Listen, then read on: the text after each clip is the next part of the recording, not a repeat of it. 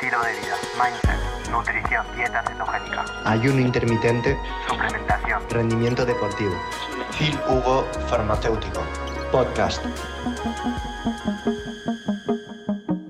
Nunca diré que hay que entrenar en ayunas. Nunca diré que hay que hacer ceto. Nunca diré que hay que ir a la sauna. Nunca diré que hay que eh, llevar eh, gafas bloqueadoras de luz azul. Nunca diré hay que, salvo para algunas cosas donde soy más categórico. Y en el caso del entrenamiento en ayunas, es que no puedo decir hay que, porque no hay ningún tipo de evidencia científica demostrando que el entrenamiento en ayunas sea superior al entrenamiento no hecho en ayunas para perder grasa o ganar masa muscular. Es que no la hay. Y nunca he dicho esto. Si no te gusta entrenar en ayunas, perfecto. Genial. No entrenes en ayunas. Y vas a obtener resultados parecidos. ¿Por qué?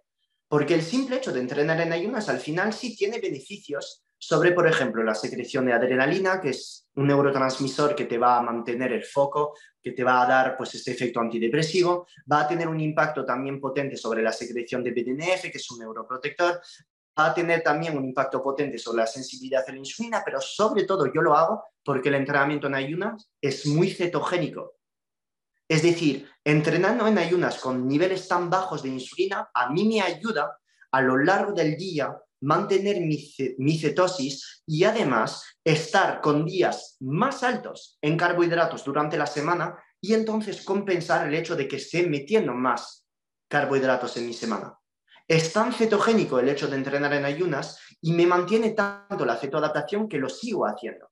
Y además, pues porque yo rindo mejor en ayunas, me siento mejor a nivel digestivo y me aporta muchos beneficios a nivel de rendimiento deportivo y cognitivo. Pero esto no quiere decir que hay que entrenar en ayunas. Una persona puede perder la misma cantidad de grasa e incluso más si no entrena en ayunas, porque en la ecuación de la composición corporal no solo entra si has entrenado en ayunas o no, sino también la composición de tu dieta, proteínas, grasas, carbohidratos, tus hormonas y además la cantidad de calorías. Tú puedes entrenar en ayunas, pero después te vas al Burger King al pizzas, dominos, o simplemente seguir con tu dieta ceto, pero pasarte de calorías al, final de la semana, vas a ganar grasa a pesar de entrenar en ayunas. Pero piensa un poco, ¿cómo he podido ganar masa muscular si yo entreno en ayunas? Porque el entrenamiento en ayunas, en este caso, no es que me haga perder más peso. He conseguido, entrenando en ayunas y comiendo una vez al día, ganar masa muscular porque hay días específicos en mi semana donde como más. Y entonces en estos días, pues llego a meter mi cuerpo en un estado más anabólico y otros días, pues en un estado más catabólico, donde a nivel voluntario, pues disminuyo la cantidad de calorías para generar este déficit. Y entonces voy oscilando entre días altos, días bajos, días altos, días bajos. Entonces, con un entrenamiento en ayunas, puedes hacer todo es lo que te quería decir. Perder grasa, mantenerte y ganar grasa, o ganar músculo, perder grasa, mantenerte, o todo a la vez. No es el hecho por el cual entrenes en ayunas que vas a perder más. En el momento del entreno en ayunas, sí, vas a oscilar más grasa, vas a usar más triglicéridos, más ácidos grasos como fuente de energía. Pero esto no quiere decir que en la báscula al final de la semana vas a perder más grasa. Porque si entrenas en ayunas y te pasas de calorías a lo largo de la semana, vas a ganar grasa. Porque no es lo mismo oxidar grasa que perder grasa. Perder grasa es la eliminación de tejido adiposo que resulta en una disminución de tu peso.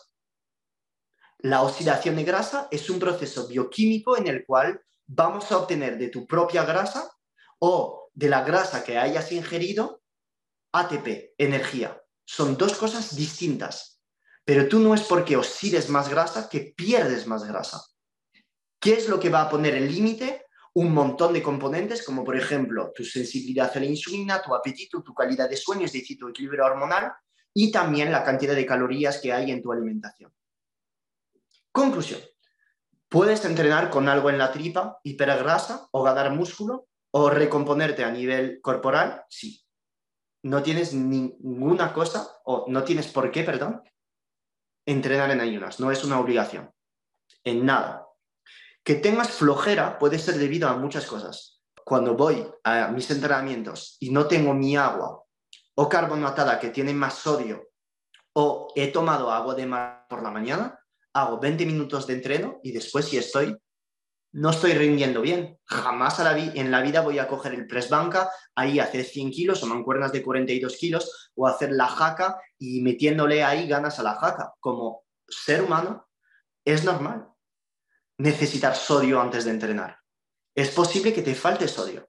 Añade unos 100 mililitros de agua de mar una hora o dos antes de entrenar y contigo llévate una botella con agua de mar dentro.